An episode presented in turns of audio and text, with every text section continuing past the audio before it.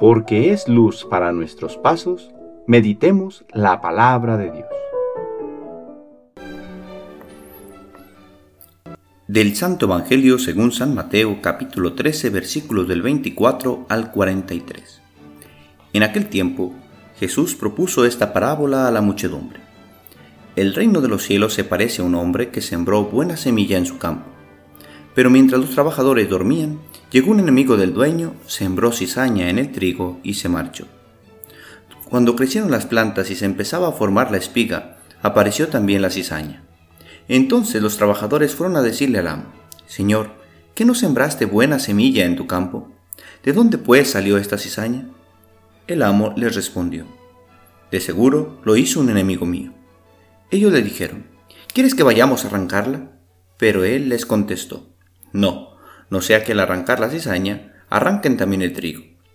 Dejen que crezcan juntos hasta el tiempo de la cosecha, y cuando llegue la cosecha, diré a los segadores, arranquen primero la cizaña y átenla en gavillas para quemarla, y luego almacenen el trigo en mi granero. Luego les propuso esta otra parábola. El reino de los cielos es semejante a la semilla de mostaza que un hombre siembra en un huerto. Ciertamente es la más pequeña de todas las semillas, pero cuando crece llega a ser más grande que las hortalizas y se convierte en un arbusto, de manera que los pájaros vienen y hacen su nido en las ramas. Les dijo también otra parábola. El reino de los cielos se parece a un poco de levadura que tomó una mujer, y la mezcló con tres medidas de harina, y toda la masa acabó por fermentar. Jesús decía a la muchedumbre todas estas cosas con parábolas, y sin parábolas nada les decía, para que se cumpliera lo que dijo el profeta Abriré mi boca y les hablaré con parábolas. Anunciaré lo que estaba oculto desde la creación del mundo. Luego despidió a la multitud y se fue a su casa.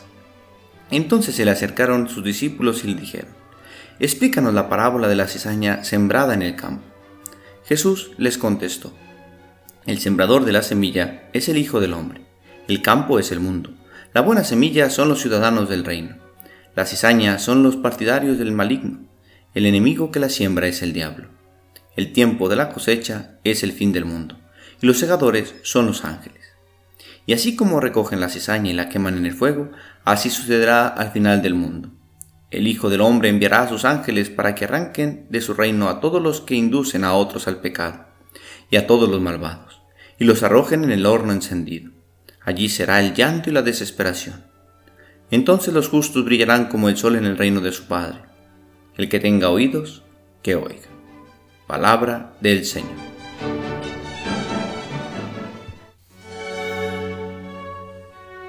Domingo de la decimosexta semana del tiempo ordinario.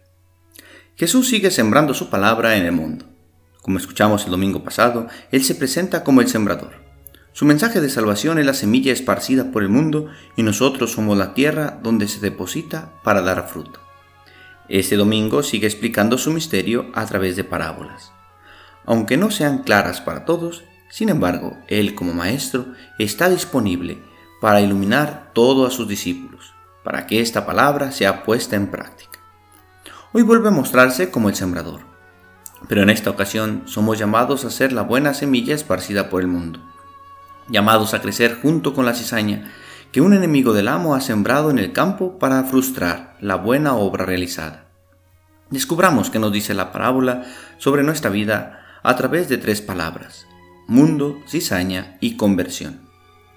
El mundo es el terreno donde Jesús quiere que su palabra dé fruto. Cuando hablamos del mundo, podría significar dos cosas. Una, este mundo donde convivimos con todas las naciones de la tierra. Y dos, nuestro mundo, es decir, la realidad de nuestra vida, el lugar de nuestras relaciones.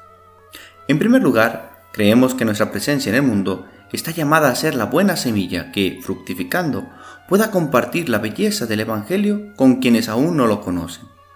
Ejemplo de ello es el impulso misionero que experimentó la Iglesia desde los primeros siglos, cuando todavía los cristianos, siendo pocos, querían que todas las personas conocieran a Jesús y su propuesta de vida.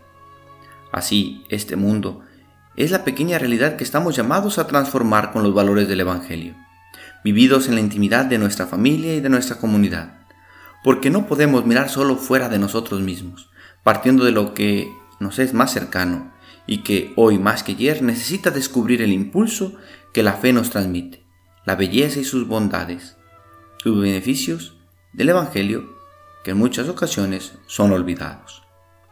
¿Por qué esta buena semilla pierde su fuerza? ¿Por qué se olvidan su belleza y beneficios? Porque debe crecer junto con la cizaña. Pero, ¿qué es la cizaña?